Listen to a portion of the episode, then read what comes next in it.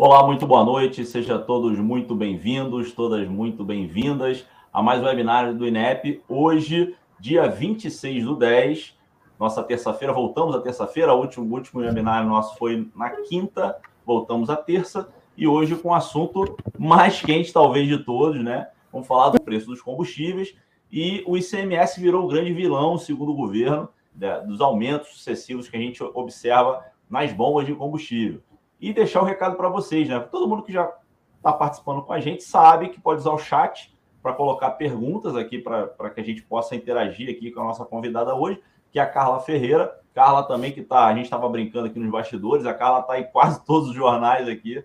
O assunto realmente está muito em pauta. Então vou colocar aqui, chamar, é, dar muito boa noite a Fátima Belchior e muito boa noite a Carla Ferreira. Boa noite, meninas. Boa noite, Carla. Boa noite, Bruno. E a todos e a todas que estão aí conosco essa noite. Boa noite, Bruno. Boa noite, Fátima. Muito bom estar de volta aqui no webinário. Boa noite a todos que estão nos assistindo ou nos ouvindo também. Fátima, está contigo. Então, Carla, é, vamos falar um pouquinho de ICMS, um pouquinho mais do que você já falou ontem, e falar é vilão, é patinho feio, não é nada disso. Como é que você está vendo essa história? Bom, eu acho que o ideal é começar pela composição do preço do combustível, né? Dos combustíveis e do, do gás de cozinha, para ficar claro onde é que entra o ICMS, que papel ele tem nessa história. Então, é um exercício que a gente sempre faz nos debates sobre a questão dos preços dos combustíveis e se a tributação é um elemento importante nesses aumentos, porque, como o Bruno disse na sua introdução, muitas vezes o governo é, coloca o ICMS, principalmente, que é um tributo estadual, como vilão desses aumentos. Então, sempre que a gente faz esse exercício, é importante a gente abrir esse preço, então a gente acaba fazendo isso muito para ficar muito claro e a gente entender de onde vem a quem, qual é o elemento responsável por esses constantes aumentos que a gente tem observado nesses, nesses últimos períodos. Então, vamos usar o exemplo da gasolina para ficar claro. A gasolina, por exemplo, ela é composta, o seu preço, né? O preço da gasolina é composto pela realização da Petrobras, que é aquele preço definido na refinaria, que é definida a partir de uma política de preços, que, é, que desde 2016 é, é, é, foi instituída a política de preço de paridade de importação, PPI, é, que hoje significa 34% do preço final, os tributos federais, que hoje estão em 11% do preço final, o, próprio ICMS, que é o nosso tema central de hoje, que na gasolina representa, em média, 27% do preço final, porque ele é uma alíquota definida pelos estados e ela é, varia de estado para estado. Além disso, tem o custo do etanol, porque na, na mistura do combustível vai 27% de etanol, então é, o custo desse etanol hoje está em 17% do preço e o restante são as margens da distribuição e da revenda, que está em 11%. Então, quando a gente faz essa abertura, a gente olha para esse preço como um todo, a gente consegue observar qual que é o elemento que tem pressionado mais o preço final. E é justamente o preço que sai da refinaria em função dessa política de preços que foi adotada já na gestão do Pedro Parente e essas gestões subsequentes a mantiveram. E por que que isso acontece? Porque é, é, esse, essa política ela considera os preços internacionais do barril de petróleo, que são cotados em dólar, portanto, a questão do câmbio é importante também para a política, e além disso, alguns é, custos de transporte e taxas de importação. Então, é, resumindo um pouco, essa política considera o país, como, o Brasil, como se fosse um importador de petróleo mesmo. E aí, como a gente tem um contexto internacional de, de, aumento do preço do barril combinado a um câmbio desvalorizado, então os dois elementos principais que impactam no preço é, estão desfavoráveis. Então, a gente tem essa pressão no preço dos combustíveis que a gente tem acompanhado já desde pelo menos meados de 2020, que esse preço vem numa crescente. Se a gente observar somente esse ano, de janeiro para outubro, agora, na última semana que tem disponível os dados, que foi semana passada, o óleo diesel aumentou 35% no preço da revenda, então o preço que a gente encontra no posto de gasolina. A gasolina aumentou 38% e o GLP aumentou 33%. Então, o preço médio do GLP hoje, que é o gás de cozinha que a gente usa para cozinhar em casa, já passou, o preço médio já passou de 100 reais, está em torno de 102 reais. Então, tem alguns estados em que você vai encontrar um preço ainda maior do que esse. O preço médio da gasolina a gente já encontra em 6,37 centavos, mais ou menos. Em alguns estados também, Rio de Janeiro, por exemplo, tem muitos relatos é, de postos de gasolina que já passam dos 7 reais. E o óleo diesel está tá beirando já, o preço médio está beirando os 5 reais. E quando a gente olha, então, a gente faz essa abertura do preço e olha para o preço da refinaria, a gente observa que também nesse mesmo período, se a gente pegar somente esse ano, o preço do é, médio da, nas, das refinarias da Petrobras, no caso do diesel, sofreu um aumento de 66%, somente esse ano. Enquanto a gasolina sofreu um aumento de 74%. Então, é exatamente esses constantes aumentos nesses preços que têm impactado no preço final na bomba, bomba de combustíveis. E se a gente observar somente agora em outubro, a, a, o diesel teve um reajuste de quase 19% nos seus preços que saem da refinaria, enquanto a gasolina teve um reajuste de 15%. Carla, então, diante de todo esse contexto, o que a gente tem visto é o governo buscando culpados, a Câmara dos Deputados aprovou recentemente um projeto de lei que a gente não sabe se vai ser aprovado no Senado. Então, eu queria que você comentasse um pouquinho como é que, que, é esse projeto, o que, que ele significa de fato e se pode funcionar ou não. Porque é a última coisa que se tem aí o que está em discussão, mas outras já, já foram colocadas aí à mesa e não evoluíram. Conta um pouquinho como é que é esse, esse projeto. Certo. Então, o que foi aprovado na Câmara, ah, se eu não me engano, no dia 13 de outubro, foi um substitutivo do projeto de lei número 11 de 2020. Então, estava-se em discussão alguns projetos de lei que pretendiam alterar a forma de, é, de, de recebimento do, do, do ICMS e aí, numa discussão, é, num acordo político ali do Arthur Lira, presidente da casa, com alguns deputados, resolveram se o relator apresentou um substitutivo que trouxe essas novas regras que foram aprovadas e agora vão ser debatidas no Senado. Então, a, nesse, nesse substitutivo, é, a proposta é de que as alíquotas do ICMS sejam fixas por litro e não mais um percentual como é hoje. Então, hoje, a gasolina, por exemplo, varia de 25% a 34% por estado. Cada estado pode definir a sua alíquota. E o diesel de 12% a 25%. Então, a ideia é que não sejam mais percentuais e sejam valores fixos por unidade de medida, por exemplo, por litro. Aí, com isso, poderia ter autonomia dos estados em estabelecer suas alíquotas e elas seriam definidas por 12 meses.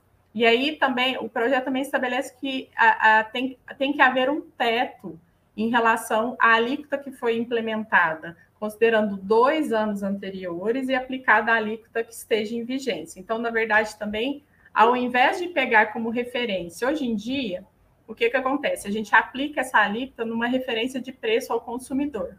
Então, a, a cada 15 dias, a, a, Secretaria de Fazenda faz uma pesquisa no, nos postos e vê qual que é o preço médio que vai servir de referência para a aplicação dessa alíquota.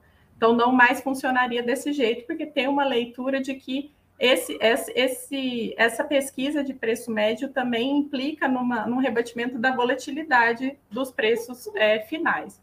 Então, estabeleceria, estabeleceria que o, a, a, a origem ou a base para aplicação dessa alíquota, para estipular essa alíquota fixa, teria que ser os dois anos anteriores ao ano que está em vigência aquela alíquota. E também os, os estados não poderiam alterá-la em 12 meses, garantindo aí também uma estabilidade de preço. E o que, que acontece? Segundo o presidente Arthur Lira, é, esse, essa medida iria impactar positivamente numa redução de 8% na gasolina, 7% no etanol e 4% no, no diesel. Isso foi o que foi é, divulgado quando se, é, se, se, divulgou que teria esse projeto é, em pensamento. Então, a gente pode fazer um exercício de cálculo para saber. Você me perguntou se isso pode ser efetivo, se isso vai levar a uma redução de preço. E aí acho que cabe aqui um exercício de cálculo. Se a gente observou, como eu falei anteriormente, que só em outubro tiveram, na a gasolina, por exemplo, teve 15% de reajustes, que foram esses dois últimos que a gente acompanhou na imprensa, e que a gasolina representa 34% do preço final, a gente já verifica que só esses 15% de reajuste vão implicar em 5% de impacto no preço final na bomba. E esse dado a gente está considerando depois do anúncio da medida que prometeria 8% de redução.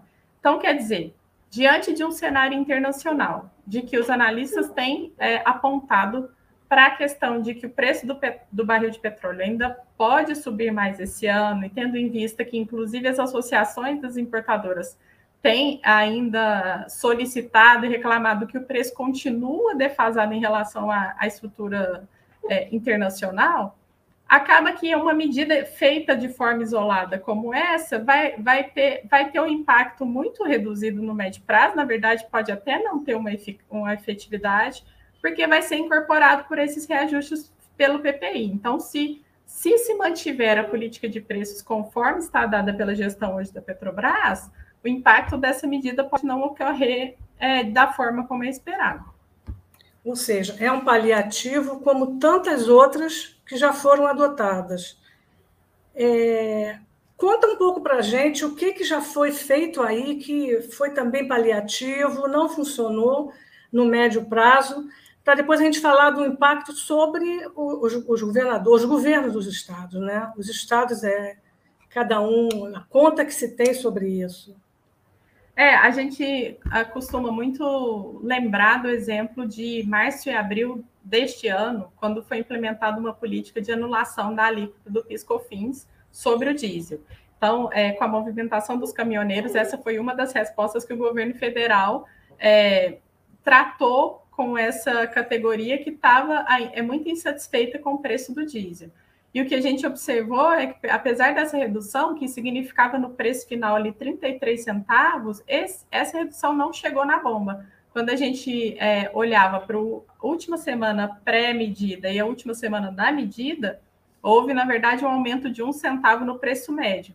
Então, a, a medida ela não implicou numa redução do preço final, justamente porque os outros elementos da cadeia do preço foram incorporando essa redução.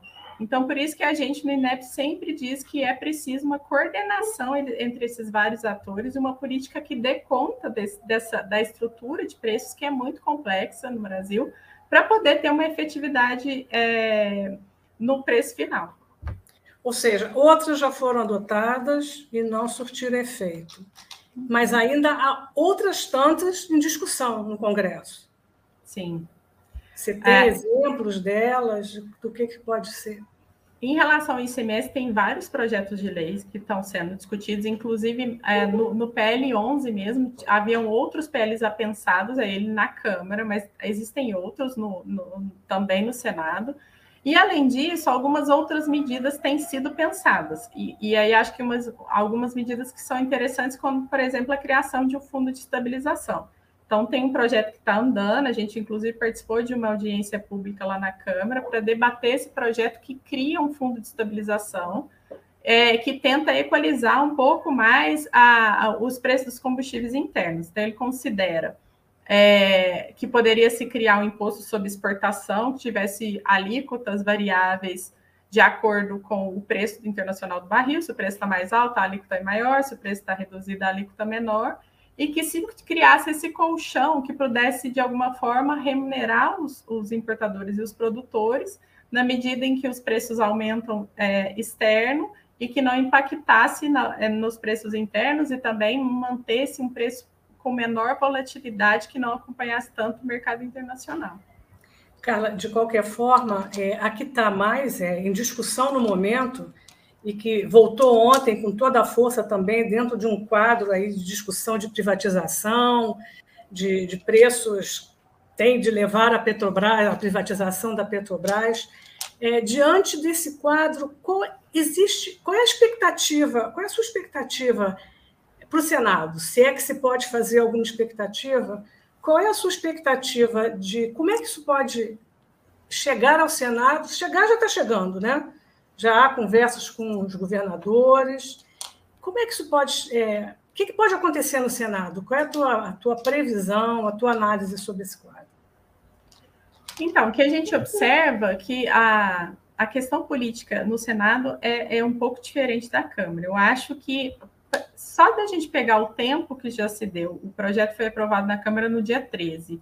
E, se você, e o, o Rodrigo Pacheco, presidente do Senado, tem apontado para a questão de que irá conversar mais sobre o projeto com os atores que estão é, envolvidos. Então, hoje mesmo eu li uma matéria que ele havia feito uma reunião com alguns representantes de governadores que estão insatisfeitos, obviamente, com a proposta. Acho, inclusive, importante falar isso, né? Que essa proposta, segundo um levantamento que foi divulgado pelo próprio, pela própria Confaz, é, implicará provavelmente num rebatimento de contas de 32 bilhões, de redução de 32 bilhões de arrecadação dos estados. E aí, considerando que o ICMS dos combustíveis é de extrema importância para muitos estados, em muitos casos ele representa até 30% do tributo, é, e aí, se pensar que o ICMS em alguns estados chega a 50% da arrecadação, então seria quase 10 a 15% do, do total da arrecadação, né? Que, que iria se mexer um pouco. E aí, acho que os estados estão muito satisfeitos, vai haver pressão, inclusive vai haver pressão de prefeitos, porque 25% do ICMS é repassado às prefeituras. Então, me parece que se andar, esse projeto vai andar com mais calma no Senado. E talvez é, o Rodrigo Pacheco esteja fazendo um movimento que poderia ter sido feito pelo governo federal, porque, segundo ele divulgou, ele está tratando com o governador, está tratando com a Petrobras para tentar chegar numa solução é, com esses vários atores. Então, de alguma forma, me parece que o presidente do Senado está pretendendo fazer uma articulação. O, o, PL que foi aprovado na Câmara ele é muito simples, então ele, ele, ele falha em vários aspectos. Por exemplo, ele não disse que tem um período de transição, como o impacto é muito grande, é preciso que os estados se adaptem, adaptassem, é preciso que tivesse um tempo para se adaptar a essa redução. Isso não está dito no, no PL, por exemplo. Então, acho que em, em alguma medida, é, a, esse PL também representa uma, uma forma do governo federal, e aí é, via presidência da Câmara, de tentar socializar um pouco os custos políticos desses aumentos de preço. Então, como me parece que o governo federal e a presidência da Petrobras não pretendem mexer na política de preços tão cedo, me parece que eles estão é, tentando é, compartilhar um pouco esse ônus da, desses aumentos constantes que têm sido uh, muito mal vistos na sociedade, inclusive tem implicado em é, pressão inflacionária e muitos aspectos negativos na, na economia, né? Enfim, eu acho que é, de alguma forma, voltando à questão que você colocou, não vai ser tão. É, acho que não vai andar tão rápido como na Câmara, e pode ser que a gente tenha algumas modificações em relação ao texto que passou lá na Câmara, é, nas discussões do Senado. Quer falar alguma coisa, Bruno? Tem alguma colocação de algum, algum ouvinte para a gente seguir? É, o pessoal já está começando a participar aqui. O Douglas Lacerda colocou aqui que as altas dos preços só têm um, um objetivo de justificar a privatização. Inclusive, o INEP tem feito um link em alguns artigos sobre essa possibilidade, né? De, de, dessas altas, enfim, o preço, a próprio preço da paridade, paridade de importação que tem relação com isso, enfim, é, e ter essa, essa questão. O Viterbo sempre está conosco aqui, né? Viterbo sempre está até avisando aqui que não estava no, pelo YouTube. Viterbo, já confirmei, confirmei lá, está tudo certinho, então no YouTube também.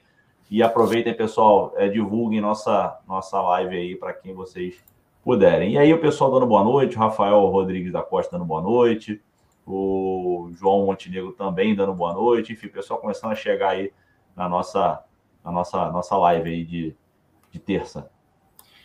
Carla, voltando é, alguma, algo que o Bruno acabou de colocar e você também citou é, além da proposta da, da, sugestão do fundo, o INEP tem outras sugestões. Essas sugestões estão sendo divulgadas em artigos, entrevistas. São, são sugestões mais estruturadas do que um, um PL que tem duas linhas e foi de ontem para amanhã preparado para resolver e achar resolver rapidinho e arranjar um culpado. Quais são essas outras propostas do INEP e como é que elas podem se estruturar nesse contexto? É, Fátima, acho que a, a, o que fica claro para a gente é que uma só medida é, de, feita de forma isolada, ela vai ser insuficiente, como a gente já teve alguma, alguns exemplos. E acho que posso mostrar um exemplo atualíssimo de hoje. O governo do estado de Minas anunciou uma redução no percentual da alíquota de ICMS no diesel, então reduziu de 15% para 14%. Mas já no anúncio da redução, eles apontam que isso só vai chegar na bomba se, é, não, se houver o um repasse pela, pela revenda. Então, a não ser é, é, essa redução pode ser incorporada pelos outros elementos, e o próprio governo do estado está deixando isso claro. Então, por isso que a gente insiste na, na tecla de que tem que, se, tem que se construir políticas públicas coordenadas que considerem todos os elementos dessa cadeia. É, então. Só, só, te perguntar uma coisinha para ficar claro que eu fiquei com essa dúvida. Quando fala se for na revenda, é na distribuição, que não é o caso, é isso? Não é na bomba. Não, na revenda são os postos de gasolina. e não ficou muito claro para mim o que, que significava a proposta e onde não funcionaria. Não, o que, é, o que o governo do estado colocou é que eles vão reduzir na, na alíquota, isso vai ter impacto no preço final, mas essa redução ela pode ser incorporada pelos postos de gasolina. Os postos de gasolina podem Sim. aumentar suas margens, ou a distribuição também aumentar suas margens, aproveitando essa redução, e aí não chegar no, no, no objetivo final, que é que o preço seja reduzido para o consumidor. Então, é, é, nesse sentido que o próprio governo do estado estava esclarecendo. Então, a, a, o, o, INEP ele tem pensado alguns elementos, como você mesmo disse, além do fundo de estabilização, que eu acho que eu já um pouco aqui é, descrevi, que inclusive tem um projeto de lei no Senado, é, que, que, tem muitos aspectos importantes é, é e muito parecidos com o que a gente é, demanda e a gente pensa aqui no Instituto. Poderia também se a gente acredita que poderia se considerar que não fosse o PPI o, o único preço de referência para estabelecimento dos preços internos, então que tivesse também uma consideração dos custos de produção é, e que eles fossem um parâmetro de reajuste também para a Petrobras. É, então, uh, que estabelecesse uma forma, por exemplo, de cotação dos preços derivados no mercado interno e que, se, e que se considerasse também os custos do refino e, claro, acre, acrescido de, de uma margem para a remuneração dos acionistas. Então, não só pautando no preço internacional, mas como o Brasil é um grande produtor de petróleo e tem um parque de refino importante, a gente teria condições de considerar também a produção interna é, para estabelecimento desses preços é, e muito é, é, muito é, no espelho de países que são produtores e que fazem é, e que estabelecem políticas de preços baseados também nesse, nessas propostas. Além disso, poderia se estabelecer um mecanismo fiscal, então seria uma forma de, de adoção de um tributo que fosse de uma alíquota variável sobre os combustíveis, então uma alíquota que variasse de acordo com o preço internacional do em momentos de alta de preços você reduz a alíquota, em momentos de baixa você aumenta para poder recuperar aquela arrecadação. É, e, e, por exemplo, eu sempre cito esse exemplo que a CID ela foi criada para ser um mecanismo, a CID Combustíveis, é para ser um mecanismo deste tipo, que tentasse é, segurar um pouco essa volatilidade que é característica do mercado de petróleo, mas ela nunca foi usada como tal. Então, seriam esses três elementos que a gente tem debatido, que é o mecanismo fiscal, o fundo de estabilização e também a consideração dos custos de produção para a definição dos preços internos dos combustíveis. Carla, e qual seria o caminho nesse caso? Seria via Congresso? Essas três, essas três propostas do INEP são, são, são seria, uma seria, duas seriam via Congresso, e, no caso, Petrobras seria uma decisão de política que acaba sendo de governo, né? Isso, como o governo que indica a presidência, então também seria uma decisão que deveria ser tomada pelo governo federal. A questão da, da, de como se estabelecer a política de preços. Agora, o Fundo de Estabilização e o mecanismo fiscal, ele teria que passar por discussão no Congresso Nacional, como tem acontecido um pouco, principalmente em relação ao Fundo de Estabilização. Tem pergunta aí, Bruno? Que a gente tá... Eu queria fazer até um apontamento, pegando um pouco que a Carla comentou, e ela já também já comentou isso em outras oportunidades também. a gente percebe que o aumento ele, ele acontece quando ele, quando ele é informado, é praticamente automático lá na bomba, né? A gente vê que é quando o governo anuncia que a partir de amanhã é, a, a, Petrobras já vende combustível na refinaria com aumento de 5, de 7, de 10, agora uma caixinha de surpresa, né? Cada semana a gente vê um aumento diferente.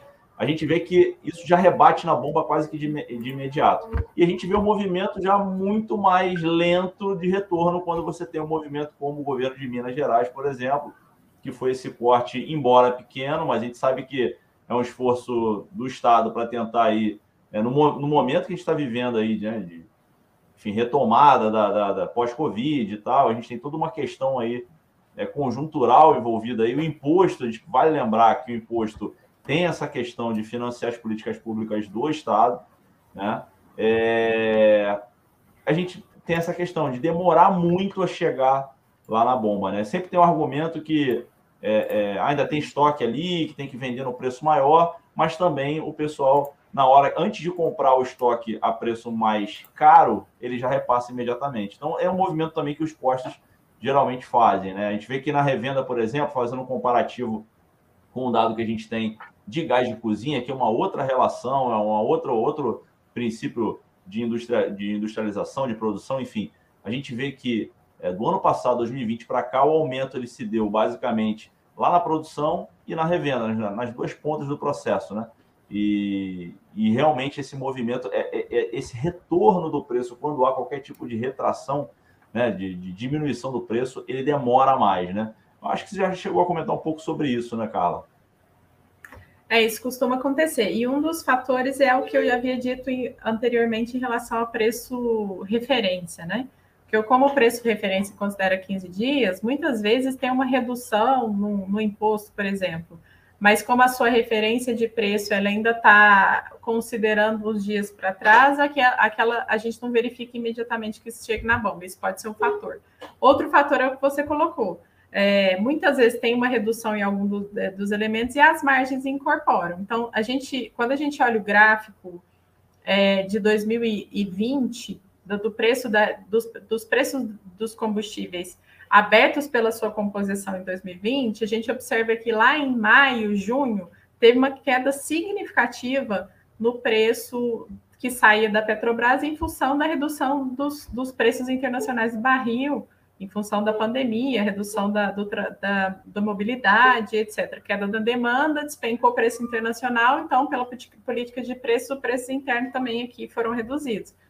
E a gente verifica que na, na redução do preço do, da, da Petrobras, em movimento contrário, as margens da distribuição da revenda subiram.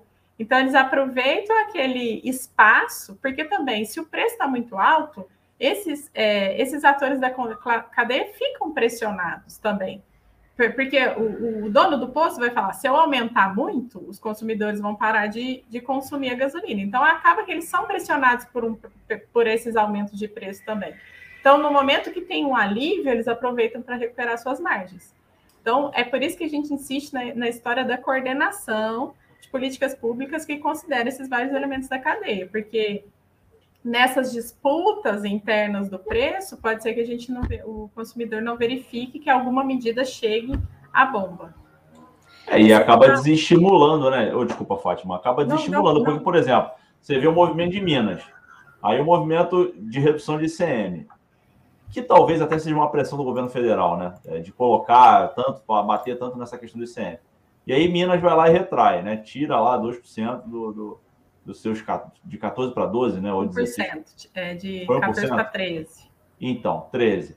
Não, 15 é... para 14, desculpa. Quer dizer, isso aí é facilmente substituído por uma margem do posto, ou, enfim, é, é muito difícil, quer dizer, 1% quando você fala em aumento na, na referência, está falando de 7%, geralmente, 6%.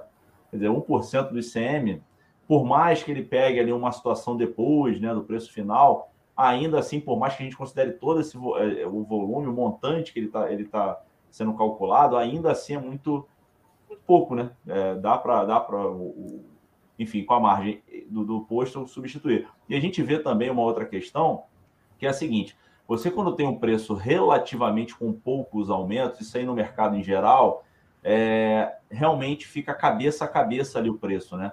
é, o, o, a revenda ela tem dificuldade de aumentar porque sabe que o vizinho ali do lado ele pode retra... segurar um pouco mais e repassar esse, esse aumento e aí vender com mais volume.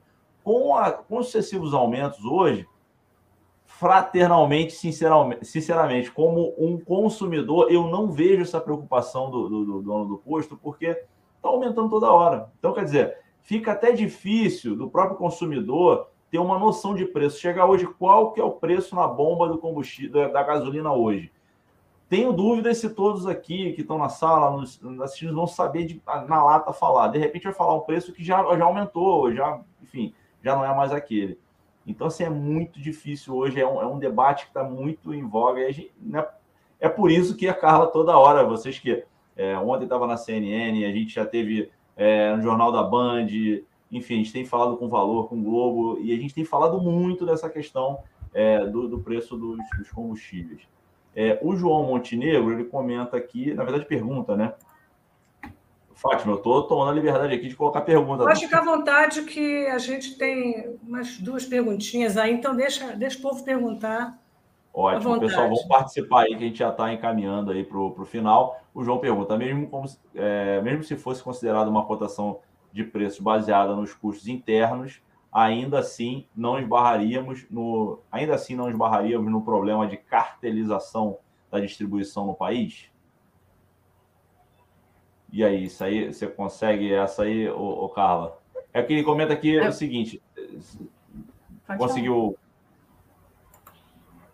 É, é, porque eu li bastante lento, assim, enfim. É, ele comenta aqui, mesmo se fosse considerada uma cotação de preços baseadas baseada em, custo, em custos internos, né? não custos externos, enfim, internacionais, ainda assim não esbarraríamos no problema de cartelização da distribuição no país? Tem essa questão interna também do comércio local, né? Que aí então, eu acho que a, a pergunta do João vai muito de encontro do que a gente tem falado. A gente tem que considerar toda a estrutura da cadeia. Então, se tem, se, por exemplo, de alguma forma a Petrobras consegue estruturar uma política de preços que, que não tem um rebatimento tão, é, a, in, tão pesado da, dos preços internacionais, que tem uma alta volatilidade e, e de, de, denota de outros fatores, inclusive geopolíticos, etc., a gente pode esbarrar no problema dos outros setores que estão envolvidos na cadeia, na, na cadeia dos preços, como a, o setor de distribuidores. E aí, a, vou, vou, trazer a, a pergunta do João, mas também pensando em outras questões. Por exemplo, nessa, nessa, nesse movimento de privatização das refinarias, a gente ainda não tem internamente, via ANP, um tipo de regulamentação que dê conta dessa nova estrutura que tenha refinarias em sua é, ainda públicas, é, ainda estatais, ainda pertencentes à Petrobras e também privadas. Hoje existem refinarias é, privadas, mas são muito pequenas, são insignificantes. Então, demanda-se também toda uma estrutura é, legal para ter uma fiscalização em cima desse, dessa nova é, construção que se está é, promovendo com as privatizações. Eu acho que é o mesmo caso do que o João está falando em relação às distribuidoras. Se a gente não tiver também uma capacidade de fiscalização pela Agência Nacional de Petróleo, a gente pode ser que é, esbarre novamente um outro problema em relação aos preços. Então, acho que isso que a gente também é, reforça que a formação dos preços dos combustíveis no Brasil é muito complexa. Então, por isso que não vai ser um PL pensado às pressas, não vai ser uma medida colocada como resposta a uma demanda que foi posta. E aí, só para contextualizar, por exemplo, essa medida do, do governador Romeu Zema aqui de Minas, ela se deu em função da greve dos tanqueiros, que foi forte ali próximo a Belo Horizonte, então foi uma resposta. Então, essas medidas isoladas, sem uma articulação, elas não vão é, ter uma eficácia, como a gente está sempre é, pontuando, para é, redução efetiva dos preços dos combustíveis para o consumidor final, se esse é o objetivo. Seria subir um pouco mais essa. Na verdade, já há um, um movimento dos PROCONs locais e tal, para tentar coibir esse tipo de cartel, essas coisas na revenda. Mas com essa coisa da privatização acelerada aí, da questão do refino, distribuição, por aí vai, a gente tem que começar a pensar isso num outro patamar né, de, de da, da cadeia produtiva para poder entender que, na verdade, antes a gente tinha a Petrobras praticamente dominando todo, toda a cadeia produtiva, hoje a gente já é, já vê que esse já não tem mais a, Petrobras, né, com controle estatal, e aí você depende da, da, da ideia lá do, do, empresário, né, de fazer ou não a medida, obviamente com to, respeitando todas as legislações que, ou não, né? É, o, o fato... Tem mais uma última aqui do Douglas. Eu não sei se a gente tem esse dado, mas qual seria o impacto fiscal se o ICM fosse cobrado na refinaria, como, como alguns defendem?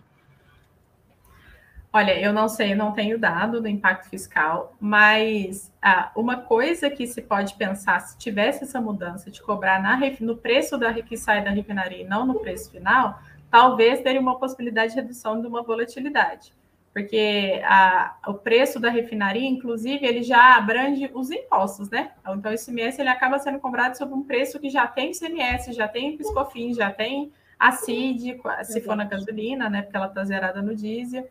Então, é, de alguma forma, é, pode ser que se reduzisse a volatilidade. Agora, o impacto em si do preço se se mantivesse como estão hoje as alíquotas, é claro que o impacto, seria importantíssimo, porque se a gente está considerando tirar de um, uma percentual de, de, um valor que é 33% do que é a referência hoje, o impacto seria é, muito impressionante. Mas eu não teria esse dado para te trazer. Mas eu não sei se isso também poderia ser é uma outra talvez seja uma outra discussão que teria que ser feita para uma reestruturação do imposto. E aí, eu, aí é que também a gente fica refletindo. Tem uma reforma tributária em curso. Então, se poderia pensar a tributação, a, a, o ICMS dos combustíveis é, inserido nessa reforma tributária, e não fazer agora uma, uma, um, uma espécie de um puxadinho apressado de um PL e daqui a pouco ter que repensar por conta dos impactos. Então, já que está se repensando a tributação, por que não colocar na, na dentro dessa caixa maior da, da, de repensar, de fazer essa reforma também a questão dos combustíveis? Mas, enfim, é, denota muitas questões políticas também, né? Pois é, e o fato é que é, os preços estão crescendo exponencialmente, o impacto já está aí significativo na inflação, e o ponto principal é a política de preços que é adotada pela atual gestão da Petrobras, que é uma empresa que tem um governo no comando, escolhe presidente, escolhe direção, e que tem um caminho, que está seguindo o caminho, que é o caminho para viabilizar a privatização. Pelo menos é, é todo um roteiro que a gente está vendo, que a gente viu sendo construído. Quer dizer, que o ponto fundamental é esse. Então, eu queria te perguntar, Carla, os outros países. Você falou en passant, é, de outros países que a coisa é conduzida de forma diferente. Como é que acontece isso em outros países que não estão nessa, nesse desespero de privatização, vamos privatizar agora e correndo? E... Como é que isso acontece? Tá, é importante falar disso também, Fátima. É, essa, essa, a adoção dessa política de preços, ela toma o Brasil, como, como eu disse anteriormente, como importador de petróleo, que não é o nosso caso. O Brasil hoje está enquadrado entre os 10 maiores produtores de petróleo do mundo. Então, é, a, a partir dessa, desse dado, que nós somos grandes produtores de petróleo, a gente teria condição de implementar outro tipo de, de política de preços que pudesse, inclusive, tomar em consideração essa produção interna e o, seu, e o parque de refino, que também é, é bem expandido. E aí já vou pegar um gancho da pergunta do João que apareceu ali, que o grande mote para as privatizações para a venda das refinarias especificamente é que a gente precisa de concorrência para reduzir o preço. E como o João bem colocou, não necessariamente. O parque de refino do Brasil ele foi estruturado pensando na distribuição do abastecimento nacional mas também e, e ele então as, as, refinarias elas não concorrem entre si. Então não teria condição, por exemplo, da Reman fazer concorrência com uma refinaria do Sudeste, porque não tem nem é, viabilidade de logística para transporte.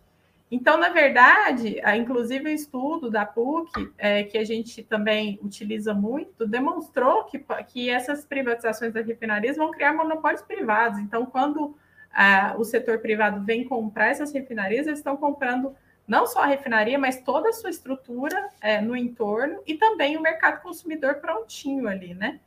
É, então é uma falácia quando se diz que a venda das refinarias pode gerar concorrência e gerando concorrência pode reduzir o preço. E aí, pelo contrário, porque a entrada de atores privados nas compras das refinarias são elementos de pressão para a manutenção da política de preço da Petrobras, assim como a, quando se reduz, quando houve um processo de redução da utilização das refinarias e abertura para importação, tiveram a entrada de muitos importadores, que são outros atores de pressão que demandam que o preço seja de paridade de importação, porque eles, estão, eles têm interesse na manutenção de suas margens de lucro, assim como aqueles atores privados, eles querem a garantia de que a principal, o principal player do mercado de petróleo brasileiro de, de combustíveis, que é a Petrobras, possa é, manter uma política que seja favorável a eles. Então, ao contrário do que se diz, a visão do INEP é que essas privatizações elas vão incorrer talvez na, na manutenção de altos preços e não numa redução via concorrência. Enfim, mas em, em relação à experiência, eu saí um pouco, mas estou voltando. Em relação à experiência internacional, esses pa é, países que são produtores, como eu estava dizendo anteriormente, eles é, não são dependentes de uma política de preço que consideram os preços internacionais em função de utilização da sua é, produção. E, em geral, também tem alguns países que utilizam suas empresas que são estatais para consolidação de uma política que se estruture de forma fiscal, produtiva e financeira e consiga implementar preços que não sejam esses de qualidade de produção única e exclusivamente. É o caso, por exemplo, da Dinamarca. Ou, às vezes, alguns países também podem utilizar os ganhos com altos volumes de produção, em função, em função de ser grandes produtores e grandes exportadores de petróleo, e aí utilizam essas exportações, os ganhos com as exportações, como elemento também para a equalização desses preços internos. Então, tem muitas experiências profissionais que nos dão pistas do que poderia ser implementado aqui.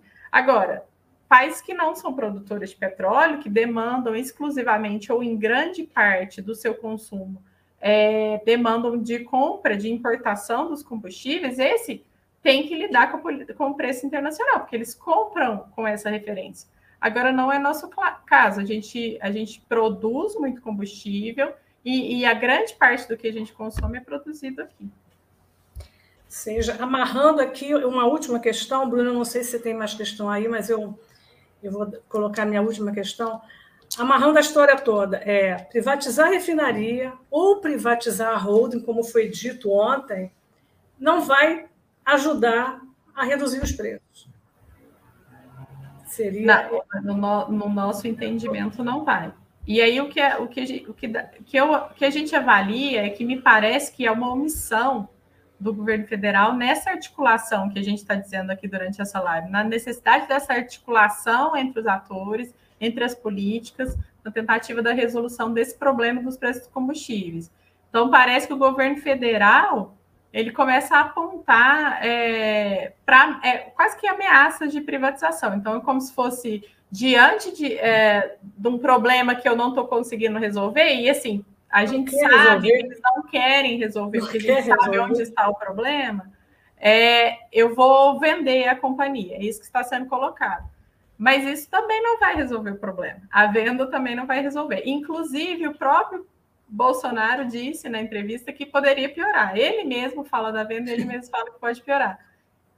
Então, a gente tem um levantamento do INEP que demonstra que, que as experiências internacionais apontam que essas articulações entre as empresas e, é, estatais e governo é, são importantes para uma política de preço que garanta menores valores e essa menor volatilidade. Então, é, em se havendo a venda, pode ser que crie-se um monopólio privado é, e aí, o monopólio privado, a empresa que adquirir a companhia, ou se for também pela venda da ação, das ações e a companhia perder a gestão, é, pode ser que esses preços fiquem mais altos do que estão hoje. Então, na verdade, pode ser que é, tenha uma piora na, na, na, questão dos preços do que uma melhora diante de uma possível privatização. Que cenário, hein? Cenário. Mas, assim, sabe que eu fico muito tranquilo? assim, escutando nossos pesquisadores você, né? e tal, que a gente avisa. A gente já vem avisando há muito tempo. Isso tudo a gente já vem falando. Olha, Fica leve, Pessoal, olha, humildemente, a gente está aqui. Falei. Eu avisei. A gente vem. Assim, é o discurso. Não está editado, não tem nada diferente do que a gente já colocou, pessoal. É só ir ao site do INEP, você que está aqui na live.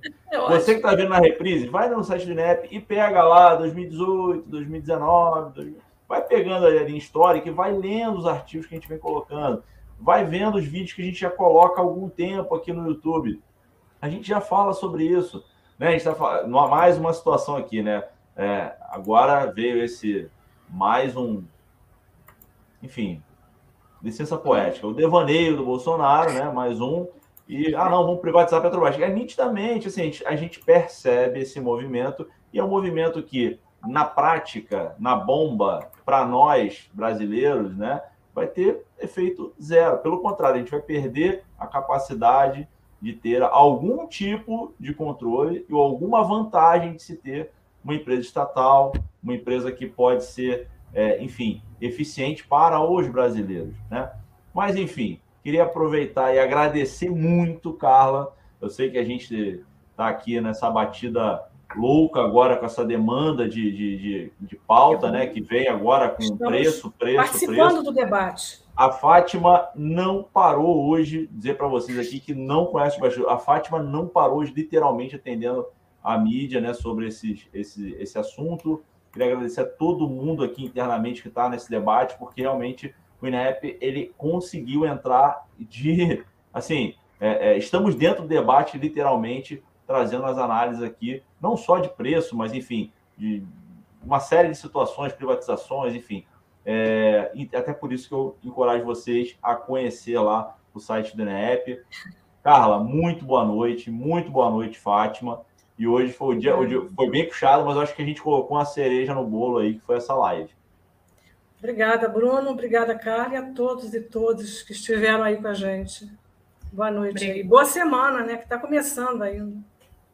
Obrigada, Bruno. Obrigada, Fátima. E aí, conte com a gente. Nós estamos aí para tentar desvendar essas questões. E obrigada, obrigada também ao público que acompanhou a gente. É isso aí, pessoal. Então, não deixe de se inscrever no nosso canal, você que não é inscrito, compartilhar nosso conteúdo e lembrando que amanhã, a partir de meio-dia, uma hora da tarde, esse áudio já está disponível no, no seu agregador preferido de áudio. Tá bom, pessoal? Até a próxima. Tchau, tchau. Boa noite.